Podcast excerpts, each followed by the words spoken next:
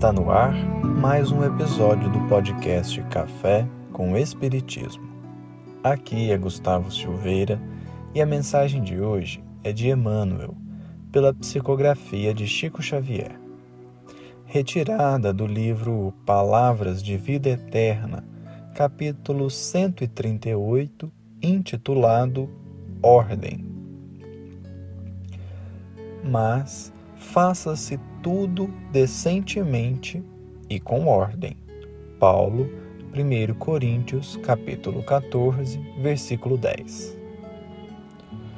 Todos os êxitos da ciência humana se verificam na base da ordem estabelecida pela sabedoria divina em todas as esferas da criação.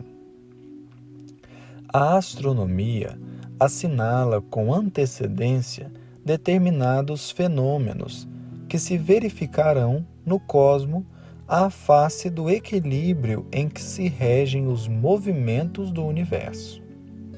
A medicina formula prognósticos exatos em vista de contar com a regularidade das ocorrências orgânicas no veículo físico em qualquer região da Terra, é possível prever as horas de sombra e luz. Cultivadores orientam atividades na gleba segundo as estações. A planta produz conforme a espécie e toda enxertia praticada pelo homem se caracteriza por limitações definidas nas estruturas do reino vegetal. Tudo na obra divina se engrena em princípios de harmonia. Abstenhamo-nos, pois, de tumultuar as construções do espírito, com a desculpa de exaltar a caridade ou com o pretexto de cumprir a vontade de Deus.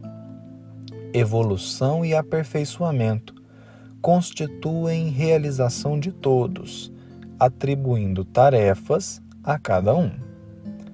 A primeira mostra do desígnio da providência, seja onde for, aparece no dever a que somos chamados na construção do bem comum. Sejamos assim, leais ao encargo que nos compete. Qualquer engenho para atender com segurança, pede ordem, e a ordem solicita se afirme cada peça em seu justo lugar. Tudo na obra divina se engrena em princípios de harmonia, afirma Emmanuel.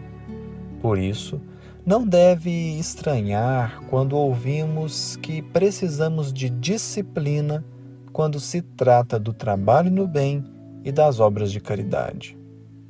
O trabalho voluntário, o trabalho na casa espírita ou mesmo o de assistência fraterna não deve ser conduzido por mero acaso.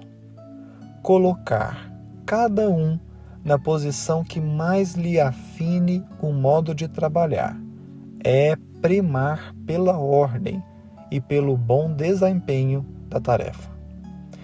Talvez, por ainda não termos entendido o verdadeiro significado de caridade e por sermos, em geral, portadores de melindres e fragilidades íntimas, julgamos ser falta de empatia ou até mesmo de benevolência avaliar o trabalho desenvolvido pelos companheiros, apontando erros e acertos deixando que a tarefa seja feita do jeito que dá.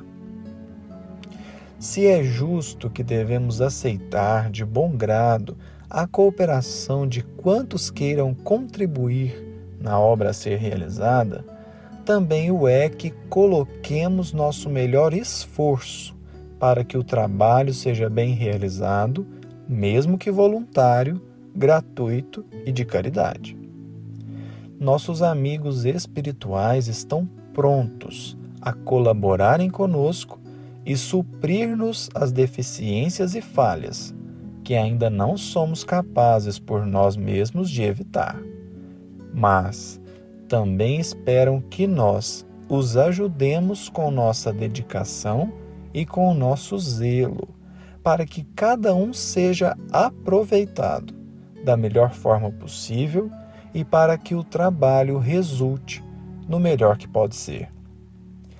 Evidentemente que a ordem descrita por Emmanuel não significa que nos tornaremos corações gelados e severos, que cumprem regras e que não têm um mínimo de flexibilidade.